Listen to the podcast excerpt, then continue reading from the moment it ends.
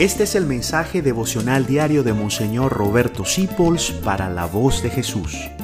Queremos que la sangre de Cristo no se derrame en vano. Hoy 2 de agosto es el día de Santa María de los Ángeles, la indulgencia de la porción, cura la fiesta franciscana de la Virgen.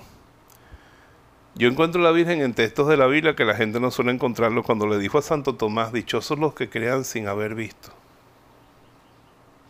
porque me has visto, has creído, dichosos los que creen sin haber visto, yo pienso siempre que la Virgen no vio a Jesús resucitado, lo vio fue en el pan de la Eucaristía como nosotros y vivió la fe como nosotros. La Virgen María de la Fe, Nuestra Señora de los Ángeles. Que ella nos conceda tener esa fe de creer sin ver, creer con todo el alma, la fe que ella tuvo al pie de la cruz, la fe que ella tuvo cuando puso la piedra sobre el sepulcro, la fe de la Virgen de la Soledad que ella nos conceda esa fe a nosotros. Una fe que no se basa en lo que ve, sino en lo que cree, en la obra del Espíritu Santo. Esa fe verdadera que no la conmueve nadie.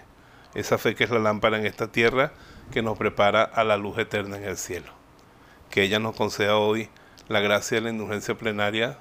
Trate de conseguirla, busca en internet en qué consiste la indulgencia de la porciúncula y que Dios los bendiga a todos en el nombre del Padre, del Hijo, del Espíritu Santo. Amén. Hoy es el aniversario de mi entrada en la Tercera Orden Franciscana. Gracias por dejarnos acompañarte. Descubre más acerca de la voz de Jesús visitando www.lavozdejesús.org.be. Dios te bendiga rica y abundantemente.